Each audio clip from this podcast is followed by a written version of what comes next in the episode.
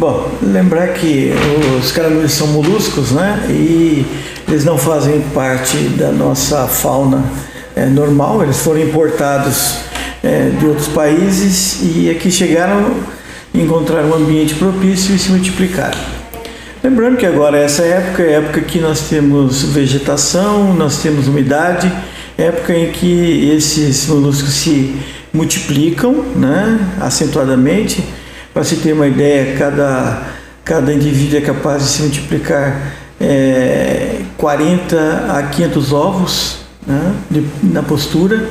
São hermafroditas, então são animais que não necessitam de dois indivíduos para se multiplicar, eles se autofecundam e podem se reproduzir.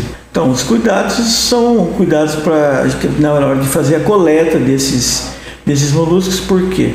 Porque eles podem passar doenças. E a maneira hum, de fazer o controle desses moluscos é, é, você fazendo a coleta, seja pela parte da manhã, ou seja pela parte da tarde, é, ao anoitecer, onde você tem o maior, um, maior número desses animais expostos, é fazer a, se, se proteger, né, em primeiro lugar, usando luvas ou pelo menos uma sacola plástica para pegar esses, esses moluscos, fazer um buraco, esse buraco você põe cal no fundo e joga esses moluscos dentro e joga cal por cima. Daí você pode enterrá-los. Essa é a maneira correta de você fazer controle.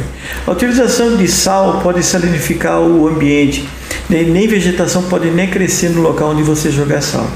O uso também de algumas iscas molusquicidas são é, de uso perigoso. Por quê? Porque você pode ter animais domésticos que podem ingerir e podem morrer, então é difícil. Você pode ter crianças que podem ingerir, então é perigoso. Então não é indicado o uso de iscas.